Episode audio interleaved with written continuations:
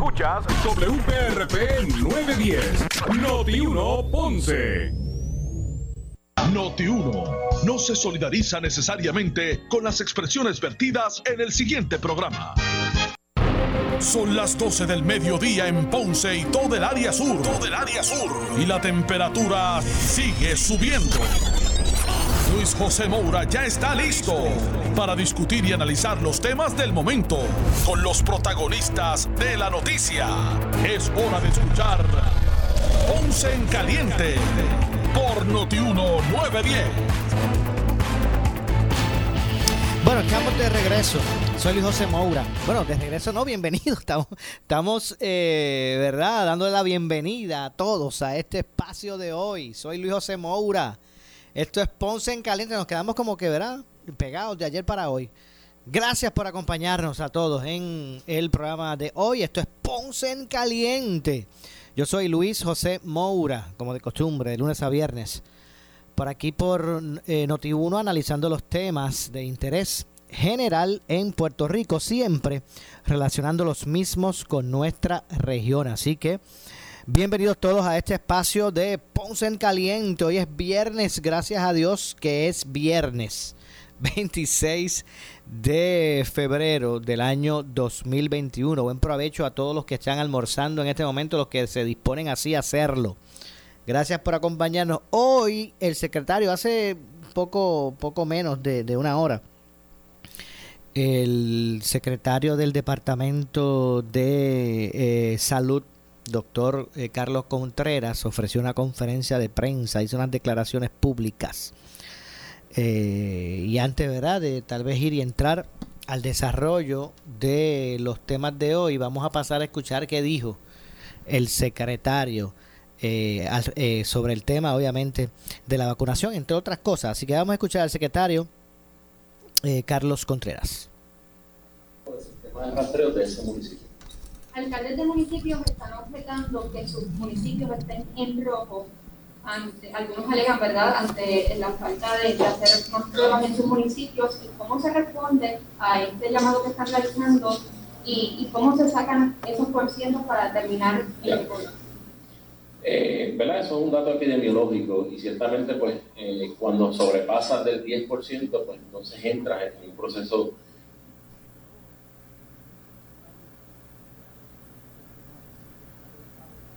proceso de, estar en rojo. Nosotros lo que estábamos hablando, yo estaba hablando con los epidemiólogos, la, la, alternativa entonces de nosotros poder ir a esos municipios y hacerle pruebas para poder levantar esos, esos números. Pero muchos de ellos están, o sea, ya la semana que viene van a ver un panorama diferente. Y eso, y, otra de las cosas, vamos a entonces hacer un esfuerzo, además de las pruebas de antígenos, haríamos un esfuerzo con las pruebas moleculares para poder ayudar a esos municipios que están rezagados. Continuamos con Metro. Y es que me gustaría saber si puede delinear las diferencias principales entre esta vacuna de Johnson Johnson o Janssen, por las que ya están eh, disponibles, si es posible. Doctora Cardona. Sí, que si puede delinear las diferencias principales entre las vacunas disponibles que están utilizando ahora y las vacunas eh, Janssen. Con mucho gusto. Este, saben que las vacunas de Pfizer y las vacunas de Moderna es tecnología novel, eh, utilizan lo que se conoce como el mRNA, ácido ribonucleico mensajero, que establece instrucciones que codifican para la producción de la proteína spike del, SARS-CoV-2. Eh, la vacuna de Janssen da esas mismas instrucciones, pero lo que hace es utilizar un virus atenuado como vectores, que tiene ya las instrucciones para codificar. El virus no va a causar infección, es un adenovirus eh, de la familia de los virus que comúnmente causan catarro. Eh, una vez se administra la vacuna, ese virus desaparece, pero quedan de nuevo las instrucciones para la fabricación de un segmento de la proteína spike del SARS-CoV-2. Y nuestro cuerpo reacciona montando una respuesta inmunológica, eh, produciendo anticuerpos que neutralizan al SARS-CoV-2 cuando usted se encuentre con él. La ciencia es muy parecida, pero ahí la tecnología es diferente. Otra cosa distinta es que la compañía Janssen se aseguró de hacer los primeros estudios de eficacia con una sola dosis y probó una eficacia en los estudios de fase, fase 1, fase 2 y ahora fase 3, en el caso de Estados Unidos, un 72% de eficacia en prevenir eh, enfermedad eh, moderada o severa, cualquier sintomatología de COVID-19, y un 80% de eficacia, que eso es buenísimo, en prevenir en enfermedad severa y muerte. En los eh, sujetos de investigación, los participantes del estudio que recibieron la vacuna, no hubo ningún caso, absolutamente ningún caso de enfermedad severa, ninguna hospitalización y ningún caso de muerte. Hay en el camino otra vacuna, todavía no, hay, no hay datos específicos, que es la de AstraZeneca, la llamada vacuna de la Universidad de Oxford, eh, que también usa esa misma tecnología. Esto no es nuevo en el campo de vacunas, es, es, se ha utilizado en el caso de la de Oxford, en la misma tecnología que, que se usa para la vacuna de ébola, que, está autorizada en Europa básicamente. Entonces, Janssen nos pone en una mejor posición de ser autorizada y de la producción venir, porque en actividades donde se vacunen muchas personas, al ser una sola dosis, no hay que regresar en tres o cuatro semanas a vacunar esa cantidad de personas. Y ciertamente cuando tú utilizas una vacuna como herramienta de prevención de una situación de muchos casos de enfermedad, vacunas a mucha gente con una sola dosis, automáticamente interrumpes eh, morbilidad, o sea, casos de, síntomas severos, hospitalizaciones, y lo más que queremos que es salvar las vidas de las personas, la, la muerte. Así que nos pone en, en, buena posición de ser autorizada y de que se asignen eh, las dosis apropiadas, que eso es lo que estamos esperando. Gracias. Pasamos con noticias. secretario que mencionó que tan pronto como la semana que viene tan pronto como la semana que viene podrían entonces eh, vacunar eh, una nueva fase. Quería que entonces quizás pudiera abundar un poco sobre eso, ¿no? ¿Quiénes podrían estar y cómo sería la logística? Porque si es un grupo, no sé si va a ser con organizaciones o sí. Mira, al ser una sola dosis, eh, nos, nos, da la capacidad a nosotros, ¿verdad? Por la experiencia que tiene Voces y obviamente la Guardia Nacional también, eh, haciendo vacunaciones masivas podemos entonces ubicar estas 28.000 vacunas en diferentes centros. Eso es lo que esa logística obviamente la estamos definiendo. ¿Y qué población le vamos a dar esa vacuna? También la estamos definiendo. Pero ciertamente pasaríamos a otra fase con esta vacuna eh, y lo que tendríamos eh, a disposición de, nuestra ciudadanía es quizás más tiempo para que se puedan vacunar eh, y tengan ese acceso. O sea que ahí pues, tendríamos que delinear qué vamos a hacer porque la estrategia que nosotros tenemos es continuar vacunando a los pacientes de 65 años con Pfizer y Moderna, quizás para pasar una fase de pacientes con enfermedades comórbidas, ¿verdad? Que tengan, y hay una lista que el CDC dice cuáles tú debes priorizar, con cáncer, esclerosis múltiple, eh, pacientes, ¿verdad? De, de, todo tipo de enfermedades. Continuar con esa labor y entonces esta vacuna, ¿verdad? Que lo que nos han dicho es que el primer eh, de vacuna que va a venir son 28, pero no nos están diciendo si va a venir semanal. Sabemos que sí va a ser, va a ser así. Lo que sucede, pues obviamente, ellos empezarán con la producción una vez estén aprobados, eso debe suceder este fin de semana. Y entonces nosotros poder con esas 28.000 hacer estas, estas vacunaciones masivas y si vienen constantemente, como ha sido la, la experiencia de Pfizer y Moderna, pues continuar en esa misma dinámica y abrimos entonces un montón de pacientes adicionales de que quizás si se llegase a aprobar esta nueva vacuna, eh, quizás podríamos ver un momento, eh, por fin, ¿verdad? Porque mucha gente lo está esperando, ¿no? De que por fin el Departamento de Salud diga, vamos a vacunar a cierta cantidad de personas este día y no es necesario que se haga cita, por ejemplo. Porque hay mucha gente que se ve esto de vacunar y eso es excelente, pero pues ahora les decimos, sí, van a vacunar 8.000, pero ya la cita. No, sí, sí.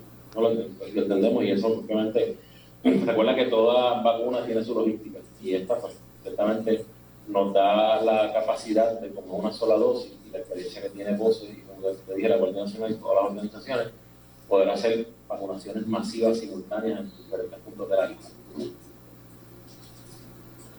Continuamos con WIPR.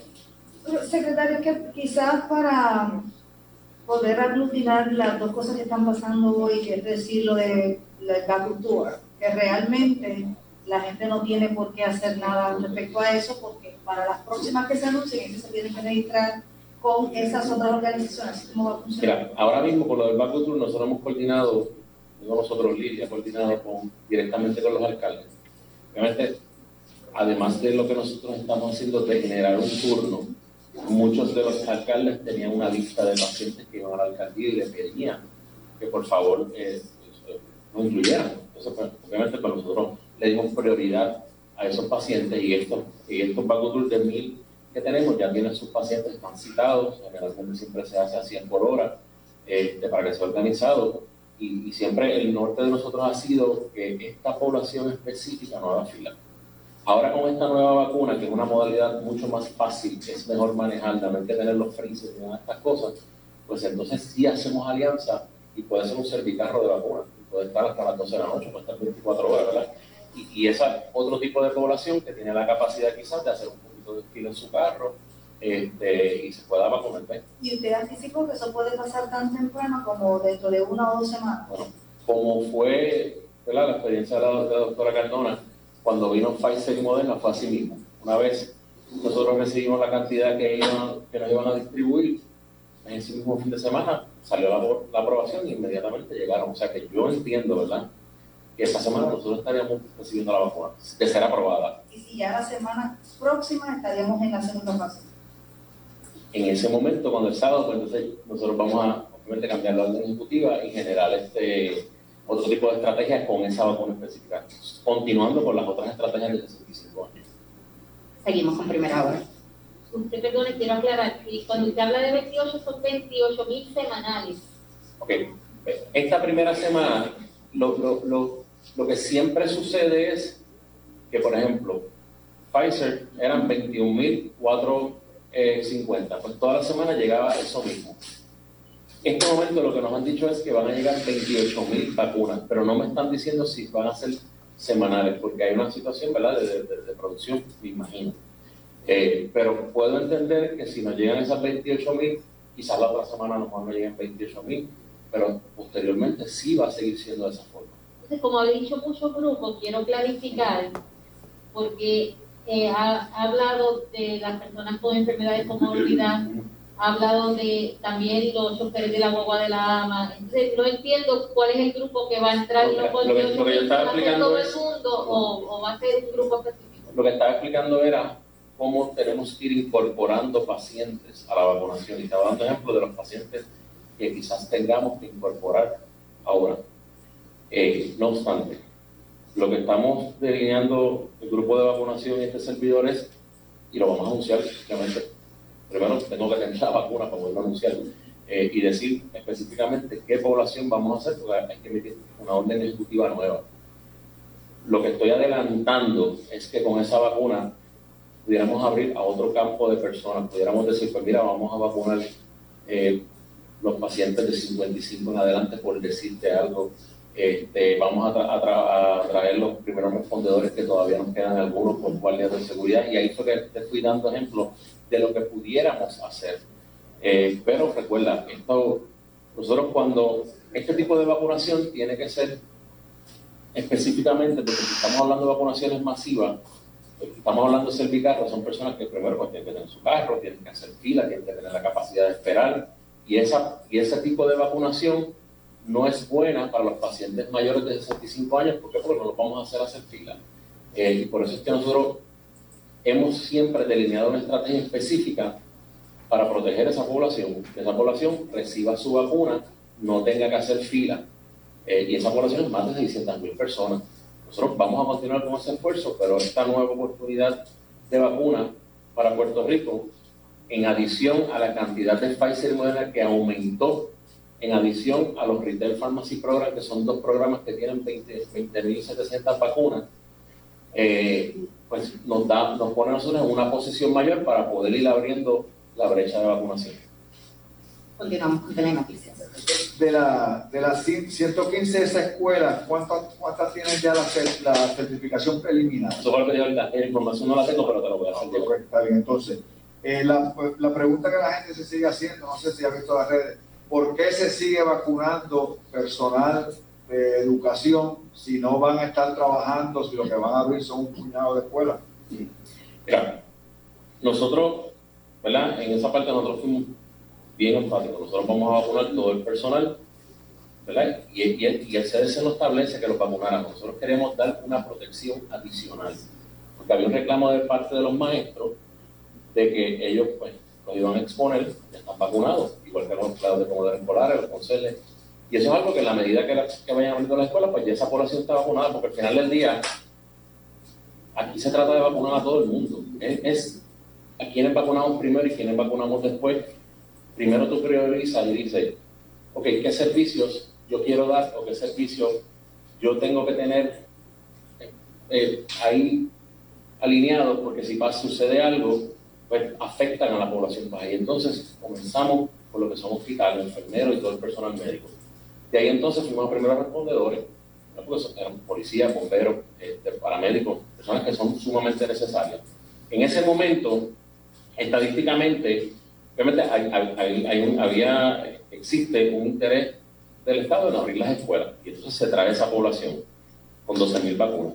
Pero entonces la otra cantidad de vacunas, nosotros como Departamento de Salud entendíamos y entendemos, y eso, sea, y eso a nivel nacional también lo están haciendo, que la población de mayor eh, comorbilidad y mortalidad son los pacientes mayores de 65 años. Y hacia ese esfuerzo nos hemos dirigido ya casi un mes. Eh, y ese resultado, el resultado que ha tenido ese esfuerzo, pues es en la baja de mortalidad en Puerto Rico y la baja de hospitalización. O sea, un esfuerzo que yo creo que ha rendido buenos frutos. Eh, no obstante, en la medida en que van aumentando vacunas, vamos incluyendo todas las personas. O sea, yo te diría que si nosotros no llegan 200.000 vacunas este, semanales, no, habría que tener ni pase ni nada, todo el mundo vacunarse, punto. Porque yo sé que el pueblo de Puerto Rico quiere así hacerlo y eso es lo que va a suceder. Y hacia este camino vamos. Pero hay unas personas que, que por, por su trabajo y que, que, actualmente están en contacto y en riesgo, pudieran haberse beneficiado de esa vacuna, o sea, porque se sabe que aparte de esas 115 escuelas, ya lo que quedan son dos semanas, de, dos, meses, dos meses de curso no van a abrir muchas escuelas hasta agosto. Claro. Ya esos, eso, eh, eh, esos maestros están vacunados. O sea, y como quiera que sea, iban a entrar en una fase. O sea, y el detalle de la vacuna, ¿verdad? Para poder volverlo, eh, poner en perspectiva, todos estamos a riesgo. Todo, todo el mundo está a riesgo en Puerto Rico. Y si la vacuna no existiera, pues estábamos a más riesgo. Eh, la vacuna no te va a quitar a ti el distanciamiento ni la mascarilla. O sea, y, la, y, y es un, era un interés apremiante de poder abrir las escuelas, una protección que se le estaba dando, porque de la misma forma, pues, este, y, yo tengo tu planteamiento, la, cantidad de escuelas, yo hubiera querido que, que, abrieran más escuelas, este, y yo creo que ya están en una situación en donde pueden abrir más escuelas, o sea, hay un montón de escuelas privadas, porque el protocolo es bien claro, el protocolo es bien específico, o sea, y minimiza los riesgos de contagio muchísimo. Y otra de las cosas que yo he dicho, pues mira, es el Departamento de Salud que lo está haciendo. Ahora la preocupación son los abuelitos que cuidan los niños, pero vamos a vacunarlos también, los incluimos en el bioportal y los vacunamos. O sea, todos los esfuerzos que está haciendo el Departamento de Salud es precisamente para que todo el mundo pueda tener acceso a la vacuna. Esta pregunta no tiene que ver con la vacunación, pero sí es un aspecto y es la salud mental. Eh, los problemas que está trayendo esta situación ¿no? en términos de la salud mental. Ayer tuvimos un periodo de tiempo en el que se, suicidaron seis personas en unas horas. Eh, ¿Cómo? Que, no se oye hablar mucho de eso. Que, ¿Qué atención le están dando a ese aspecto de la salud mental? Mira, te puedo decir que eh, AMSCA, eh, con sus programas, está bien pendiente de eso y ciertamente sí. Eh, ayer oímos de una persona ¿verdad? muy conocida que lamentablemente ¿verdad? se presume que se pudo haber suicidado y eso para nosotros es algo sumamente triste. Yo creo que eh, tenemos que reforzar mucho más la salud mental en Puerto Rico. Creo que después de esta pandemia vamos a tener una situación complicada eh, y, por eso, si tú me preguntas a mí en el plano personal, una de las cosas que, que, yo aspiraba era a que los niños pudieran este, interactuar, porque también no podemos perder de perspectiva que los niños están sufriendo. Y, y esto que está pasando ahora, yo creo que vamos a tener secuelas en el futuro. Y eso es algo que sí, AMSA lo está trabajando, pero el, cualquier esfuerzo es poco para lo que nosotros tenemos que hacer con la salud mental. Gracias, compañero. Bueno, ahí escucharon la conferencia de prensa, ¿verdad? Que terminó hace.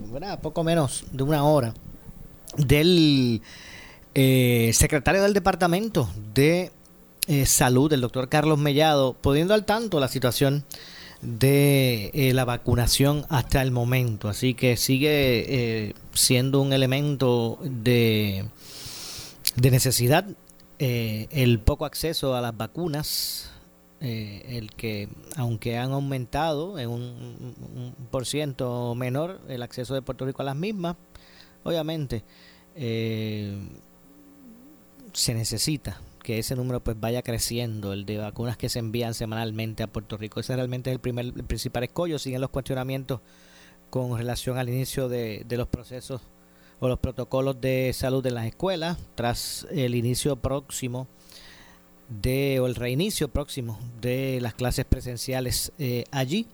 Así que continúan eh, señalamientos con relación a la vacunación para los maestros. Yo entiendo que, que bueno, si van a dar clases, tienen que estar vacunados. En ese sentido, así que, y unos empezarán antes, otros después, pero a la larga se van ir uniendo. Así que en ese sentido, y básicamente eso fue lo que señaló el secretario cuando respondió eh, a la pregunta eh, sobre lo que se estaba comentando en las redes. Así que básicamente es la información actualizada que ofrecen el secretario del Departamento de Salud en este momento, lo, eh, Carlos Mellado. Lo demás pues ya son aspectos que lo que se le está dando son seguimientos eh, el protocolo establecido, la orden ejecutiva y esos aspectos de seguimiento que está. Ah, aseguró, debo decir, el secretario que se está preparando, ¿verdad?, en lo que es el dashboard para mantener en tiempo real eh, los niveles de contagio en los municipios, que son los que van a dictar qué escuelas van a permanecer abiertas y, quién, y quiénes no.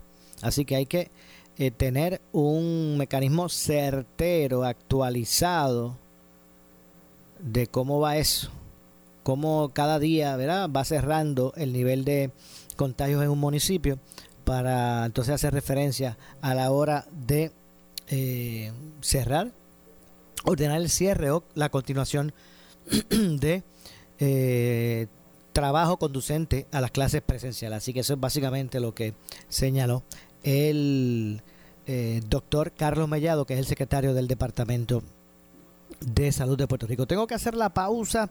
Al regreso atendemos este y otros temas eh, en nuestra agenda aquí en el programa eh, Ponce en Caliente. Así que hacemos la pausa, regresamos de inmediato con más. En breve le echamos más leña al fuego en Ponce en Caliente por Notiuno 910. La noticia que quieres escuchar 24 horas te queremos informar. Entérate temprano de la noticia en caliente de farándula y deportes. Noti uno te da más. Uno. Donde rompe la noticia. Noti uno. Porque somos los primeros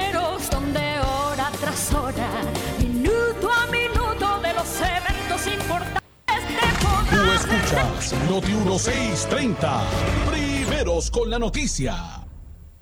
Las noticias cambian en cualquier momento. En cualquier momento. El candidato a la alcaldía de San Juan por el movimiento Victoria Ciudadana, Manuel Natal, hace unos años. En la junta de directores que ahora va a tener el botín de 25 millones de dólares anuales con vínculo directo con el publicista del gobernador Ricardo Rosselló. Uno, el señor John Boyce. ¿A quién usted cree que le van a dar esos 25 millones? Febrero 23 del 2021. La ex candidata a la gobernación por Victoria Ciudadana, Alexandra Lugaro, se unió a John Borshow y su equipo de trabajo en Foundation for Puerto Rico para dirigir el En la junta de directores que ahora va a tener el botín de 25 millones de dólares el señor John Borshow, ¿a quién, ¿a quién usted cree que le van a dar esos 25 millones. 25 millones. Febrero 23 del 2021.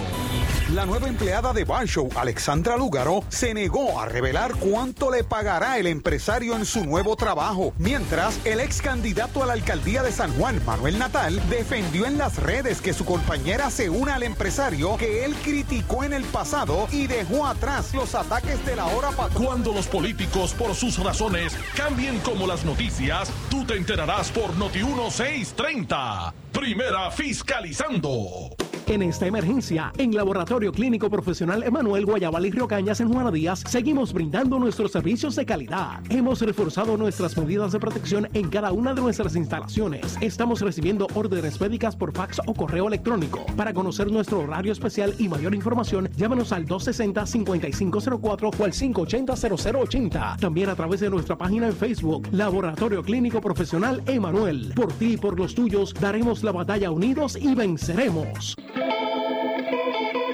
Atención adultos de 65 años o más. Ya están listos los seis centros de vacunación de la Guardia Nacional para COVID-19. No tiene que llamar. A través del Seguro de Salud Federal, personal de salud se estará comunicando con usted para coordinar la cita. En la llamada se le indicará día, hora y centro. Protégete, vacúnate por ti, por los tuyos, por Puerto Rico. Mensaje del Departamento de Salud, Gobierno de Puerto Rico. Si tienes 40 años o más, la prevención es lo más importante para evitar el cáncer de colon, esófago o estómago. En Advanced Endoscopy Center, el único centro de endoscopía ambulatoria acreditado en Puerto Rico, en Ponce Bypass, el doctor Álvaro Raymondé, gastroenterólogo por Certify, cuentan con los equipos más avanzados, incluyendo ultrasonido endoscópico para la detección temprana de lesiones que pueden desarrollarse en cáncer de colon, esófago, estómago y también cáncer de páncreas. Llámanos al 843-1129.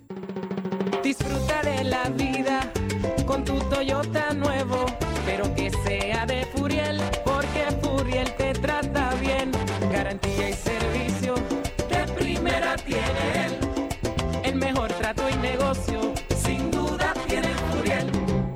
Furiel Toyota, Bayamón 625-5700, Río Piedra 625-3000, Ponce Bypass 284-2020. Si se trata de un Toyota, primero venga Furiel. COVID-19 está allá afuera amenazando, Gaku. Tranquilo, Naraki. Nosotros podemos con él. Pero es muy grande, Gaku. No importa, Naraki. Si nos guarecemos y me haces caso cuando vayamos a salir, los venceremos. ¡Sí! ¡Juntos lo haremos, Gaku! ¡A comer! Papi, eh, a comer. Dale, después seguimos.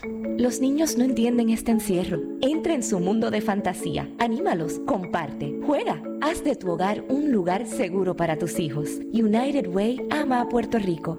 Les habla Sila María Calderón. Nuestros pequeños empresarios han sufrido efectos devastadores a causa de la pandemia. El Centro Empresarial para la Mujer de mi fundación está llevando a cabo adiestramientos dirigidos a afrontarlos.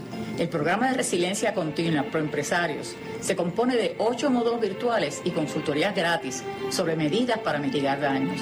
Te invito a que participes comunicándote al 787-765-4500. Financiado en parte a través de un acuerdo cooperativo con SBA. Cuando el amor surge a primera vista y el compromiso va en serio, nace el evento de la pasión.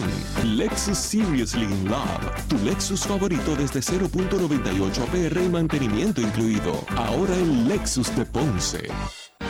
Hoy en Noticentro Edición Estelar, en medio de vacunación, maestros reaccionan a reapertura de las escuelas. Lo que dicen puede sorprender a muchos. Soy Normando Valentín y los esperamos a las 4 por Guapa.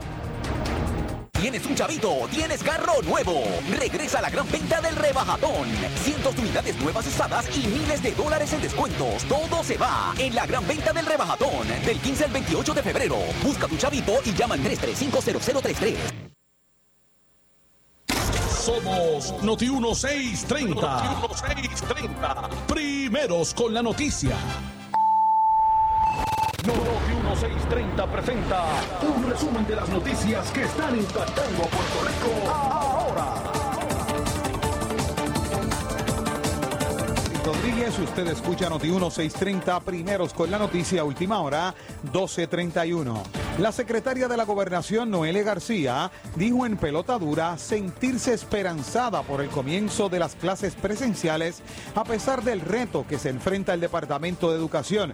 Además, recalcó que es decisión de parte de los padres querer llevar a sus hijos a la escuela autorizada. Desde el 1 hay autorización para estudiar presencial en las escuelas. El 3 de marzo comienzan los maestros en 137 escuelas y el 10 de marzo comienzan los estudiantes en 115 escuelas. O sea que tenemos, hay un tiempo razonable. Hay, entre una semana y 10 días. Sí, hay un tiempo razonable entre- para que esa escuela que Entre se- esas fechas, entre esas fechas va a continuar proyectos de mejora, de limpieza, de mantenimiento, van a continuar adiestramientos para conserjes, para maestros, vamos a continuar eh, el- varios días antes de que los maestros de que los estudiantes comiencen, va a haber una asamblea virtual de principales con padres y maestros. Va a ser un proceso saludable, ordenado, va a ser un proceso educativo y con orientación. Hay un poco de ansiedad en la población y es normal. Por eso es que es bien importante que entendamos que esto va a ser una reapertura gradual, parcial y por sobre todas las cosas, voluntaria. El papá que entienda que su hijo se debe de quedar en su casa y que continúe con la educación virtual, así será. El papá que entienda que puede integrar a su hijo dentro del escenario que estamos proveyendo responsablemente y seguro, integrará a su hijo en la clase presencial. Noti 1, última hora, 12.33. El ex secretario de Asuntos Públicos, Ramón Rosario, consideró en el programa Palo Limpio que es un acto hipócrita de Alexandra Lúgaro el entrar a trabajar a una organización que antes criticaba en referencia a su contrato con Foundation for Puerto Rico. Porque cuando Bochon cogía fondo eh, del DMO y él decía que, que esto nunca pasó, que le iba a dar contrato a Jacob y a Edwin Miranda y nunca pasó. Y por eso los mencionaba corrupto. O cuando hacía los famosos organigramas de que esta empresa representa los grandes intereses y tiene, contrato, tiene contratado al primo, del vecino, del hijo, del otro. O hacía los organigramas y, asociaba a todo el mundo en la corrupción. Yo me pregunto, y ahora en su doble discurso, Lugaro no es corrupta por asociación según su, su propio criterio, que yo no creo que sea así, pero ciertamente hay una hipocresía, no solamente de Lugaro, entrando a trabajar en una entidad que representa todo lo que ella ha criticado y haciendo acciones contrario a todo lo que le criticó a los partidos, que si puertas giratorias, que si tú te metías a la, a la vida pública para después tener contratos o relaciones de empleo con entidades vinculadas a fondos guber- gubernamentales, pues eso fue lo que hizo Alexandra Lugaro. Pero Manuel Natal también tiene un doble discurso, cuando antes criticaba cosas que ahora calla y habla de que son decisiones de ellas con las que difiero. No, no, no. Usted no decía que usted difería con Bolcho antes, usted decía que era un corrupto y que todas las personas que se asociaban con él eran corruptos. Y esa es la pregunta que él mismo se tiene que hacer. Ahora ya nadie por asociación es corrupto, ¿por qué? Porque le dieron un contrato a su pareja y eso es lo que se está criticando, punto. Hora 12.34. El portavoz alterno del Partido Nuevo Progresista, Carmelo Ríos, advirtió en el programa Sin Miedo que los empleados que queden fuera de la Autoridad de Energía Eléctrica a raíz del contrato con Luma y que el gobierno tiene que reubicar pudiera crear una crisis mayor. De paso, consideró que la agencia necesita comunicar mejor la situación existente con la contratación. Porque si tenemos una isla que tiene sol, como dicen algunos, gratis, ¿cómo vamos a aprovechar eso? Y hacemos la microgrids, y usamos los techos. Entonces tienes todo esto y la autoridad, ¿cómo está? En indefensión con un contrato de Luma, que mucha gente está mirando a ver qué hacen. Warning, hay como 2.000 empleados ahí pillados. Y yo no estoy en contra de Luma, eh, ni de ningún contrato. Yo soy los que creo que a veces hay- el gobierno no puede hacerlo todo. Pero si la ley como está, y traigo como esto como tema adicional en un paréntesis, es que los que no entren a Luma, tiene que el gobierno absorberlo. Ah, los empleados. Empleados.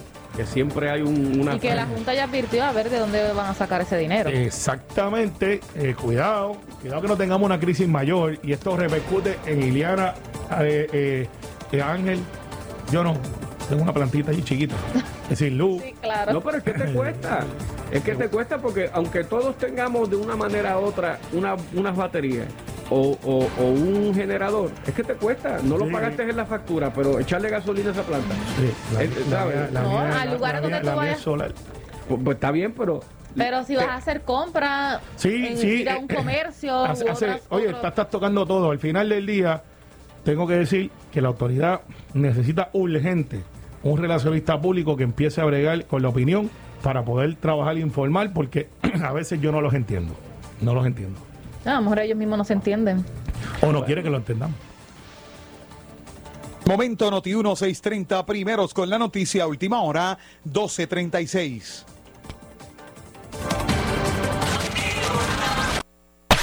En breve le echamos más leña al fuego en Ponce en Caliente por Noti 910. ¿Necesitas dormir mejor?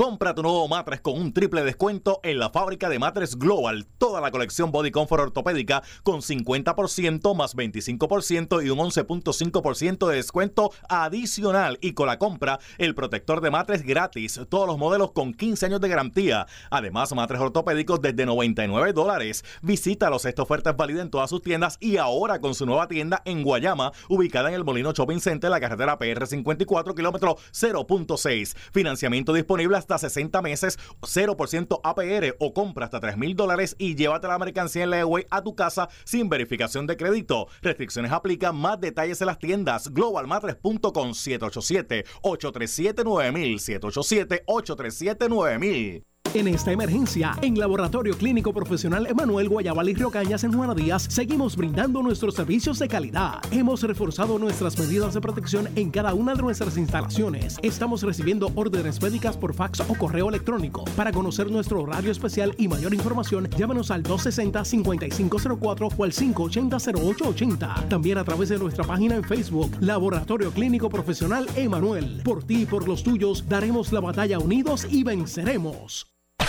El área sur está que quema. Continuamos con Luis José Moura y Ponce en Caliente por el 910 de tu radio.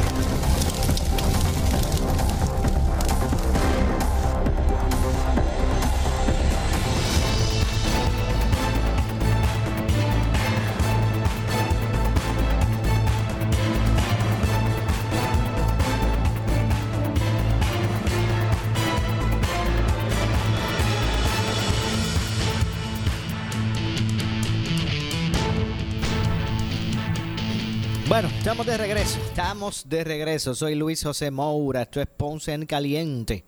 Usted me escucha por aquí por Noti1 de lunes a viernes analizando los temas de interés general en Puerto Rico a las 12 del mediodía. Y de lo que fue la conferencia del secretario del Departamento de Salud. Vamos ahora a pasar. Hoy reanudaron vista y está presente el gobernador. Hoy es eh, la nueva eh, vista eh, pública de trabajo que está realizando en este momento en vivo la Junta de Control Fiscal. En esta ocasión, el gobernador está presente, participando de la misma, no es a través de, de- de ningún representante eh, de, su, de, de, ¿verdad? De, la- de lo que es la, figura del primer ejecutivo. Así que Pierluisi está participando. Vamos a escuchar el desarrollo de esta, de esta eh, vista de trabajo de la Junta de Supervisión Fiscal que se está realizando en este, en este momento. Vamos a escuchar.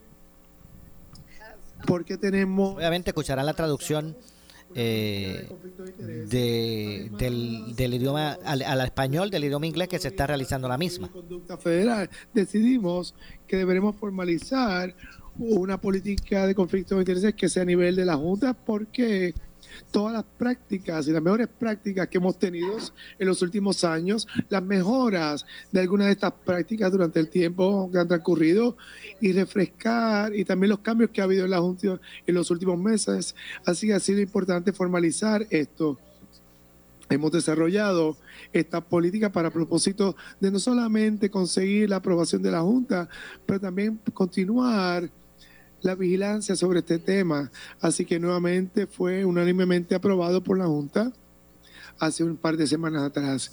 Así que vamos a discutir unos detalles en la próxima diapositiva. Así que este es el informe que he emitido para la Junta, se- según lo peticionó el presidente, que establece en detalle todo lo que estoy resumiendo hoy en términos del trasfondo histórico, el trasfondo estatutario y la política como tal. Esta política y el informe van a estar disponibles públicamente para bajarlo del internet en unos días. Si vamos a la próxima diapositiva, vamos a ver el racional detrás eh, de la, forma, de la formalización de esta política. Reconocemos que tenemos unos procesos muy rigurosos que hemos diseñado y implantado en los últimos años por los reglamentos pero entendíamos que teníamos, era un asunto importante sobre un conflicto de interés inherente o percepción de conflicto de intereses que acompaña el trabajo de la Junta por la naturaleza única de la Junta y del trabajo que hace en relación con el gobierno de Puerto Rico. Así que algunos miembros de la Junta establecieron, tienen negocios en Puerto Rico que podrían tener interacción con el gobierno de Puerto Rico.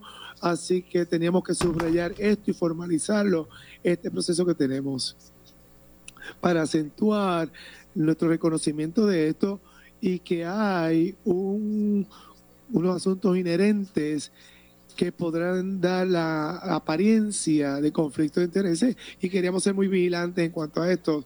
Hay unos requisitos continuos sobre la formalización de la política, eh, acciones que los juntos que tienen que presentar cualquier conflicto de intereses inmediatamente y establecer herramientas y medidas para mitigar eh, conflictos de intereses potenciales o actuales tan pronto como ocurriesen para tener un proceso de tomar decisiones y otros y resolver otros problemas y recursos y tener nuevos mecanismos que estamos introduciendo que es con la, el voto mayoritario de los juntos si algún eh, miembro tiene que recusar aunque se limita a escuchar, a votar o tomar decisiones en una junta con respecto a asuntos que la junta tiene que tomar decisiones o votar. Vamos a la próxima diapositiva a mostrar algunas categorías que hemos trabajado definitivamente en cuanto a las políticas que hemos pensado sobre eh, experiencias pasadas y dice, está diseñado para ser más riguroso en el futuro. Hemos decidido, decidido crear más detalles, definiciones y acciones y divulgaciones más detalladas y resoluciones. Por ejemplo, recusarse es una de ellas, no votar en una reunión es otra y otras soluciones que se están diseñadas según vamos transcurriendo nuestra obligación. Así que tenemos específicamente subrayado la importancia de ser vigilantes en cuanto a miembros de la Junta que tienen negocios en Puerto Rico o profesiones que afecten o se tienen intersección con, gobiernos, con el gobierno. Tenemos unas categorías que hemos definido de conflictos de intereses potenciales, que no queremos que ningún miembro de la Junta que realice negocios en Puerto Rico que establezca, que lo diga si hay un conflicto potencial. Así que vamos a la próxima diapositiva, vamos a ver cuáles son estas categorías que hemos establecido.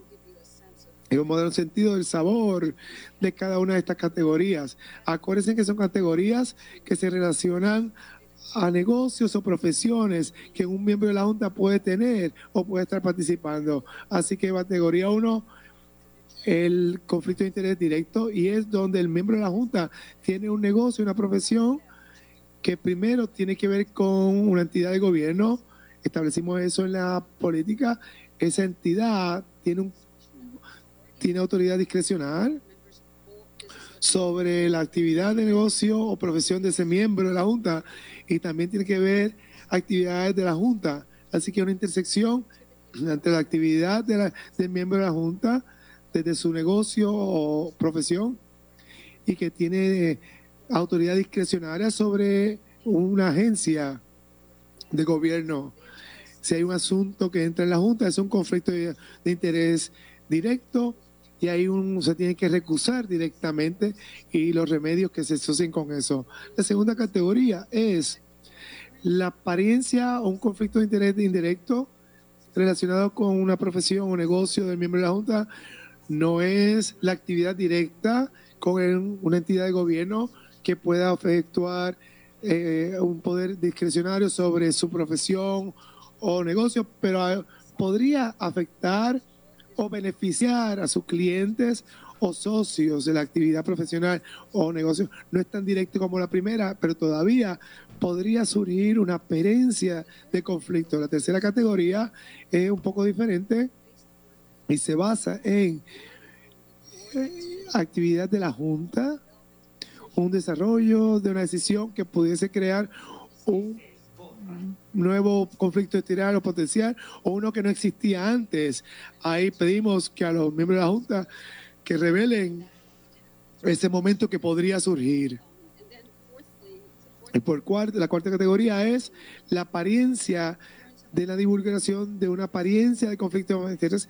No hay una conexión razonable de una profesión o negocio de un miembro de la Junta que tenga poder discrecionar sobre una, esta agencia o de la actividad, pero todavía potencialmente da la apariencia de un conflicto y queremos que los miembros de las juntas revelen ese eh, conflicto potencial.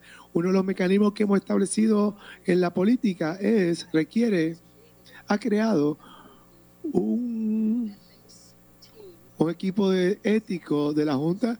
Yo soy parte de este, el, consultor legal principal y, un, y personal de la Junta, y evalúan a la Junta o al miembro de cualquier conflicto potencial que surja para que podamos atender inmediatamente y tomar acción en la situación, con la acción, la circunstancia y tomar, hacer una determinación si hay un asunto y qué remedios hay que hacer. Así que vamos a la última diapositiva, ¿sí? Así que aquí la última revisión general de esta política o lo que hemos implantado como un proceso y, lo hemos puesto en práctica con los últimos meses. Bueno, vamos a hacer la pausa, nos resta una pausa adicional y continuamos escuchando la vista pública de la Junta de Supervisión Fiscal que se realiza en este momento con la presencia del gobernador y que en este momento eh, eh, discute el protocolo o las reglas de juego ante la posibilidad de que los miembros de esta Junta con negocios en Puerto Rico pues, puedan representar para de algún modo algún tipo de conflicto y están sentando las bases eh, con relación a ese ruling. Así que pausamos y regresamos.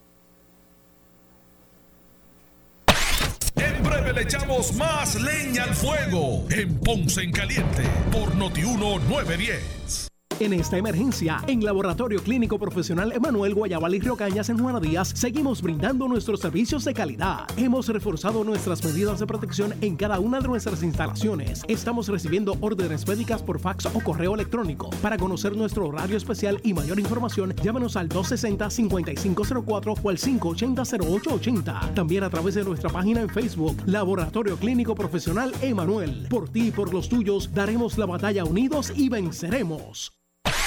El área sur está que quema. Continuamos con Luis José Moura y Ponce en Caliente por el 910 de tu radio.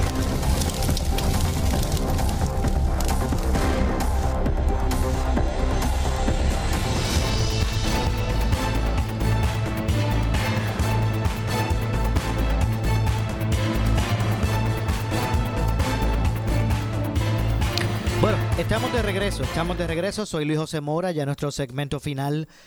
Esto es Ponce en Caliente. Vamos a continuar escuchando la vista pública de la, de la Junta de, Supervisión Fiscal. Está el gobernador presente y en este momento eh, Antonio Medina eh, pues se dirige en la misma. Eh, vamos a escuchar. Podemos votar directamente y ser parte versus otros asuntos que pueden presentar un conflicto de intereses o la percepción de un conflicto de intereses para cualquier miembro de esta Junta. Y como resultado, provee un marco de referencia que nos permite recusarnos de cualquier asunto que se proponga. Personalmente estoy muy satisfecho con el resultado de las discusiones y puedo certificar que fueron exitosas, fueron en detalle, transparentes y represente muchos puntos de vista y limitaciones legales en el lado comercial en el lado de negocio, de gobierno, discutido con la Junta y discutido con los miembros de la Junta, de, eh, empleados de la Junta, nuestro comportamiento ético y nuestra transparencia en nuestro compromiso de hacer la cosa lo correcto. Pero esta política nos ayudará a todos los miembros de la Junta y a personal local o a nivel estatal para discernir cómo abordar los conflictos de intereses y darnos un proceso para resolver abiertamente uno de estos asuntos cuando surjan. En última instancia, de mi parte, me comprometo a mantener estos principios, tanto como miembro de la Junta y como parte de, la comunidad comercial de Puerto Rico y me comprometo y eh, eh, eh, excluirme de cualquier asunto que me ponga en conflicto con los negocios en Puerto Rico. Gracias. ¿Cualquier otra pregunta? ¿Comentarios? ¿Que los miembros quieran hacer? No veo ningún otro. John Nixon. Sí, señor presidente, quería subrayar el hecho que nuevamente todos somos miembros no pagados, como el señor Medina mencionó.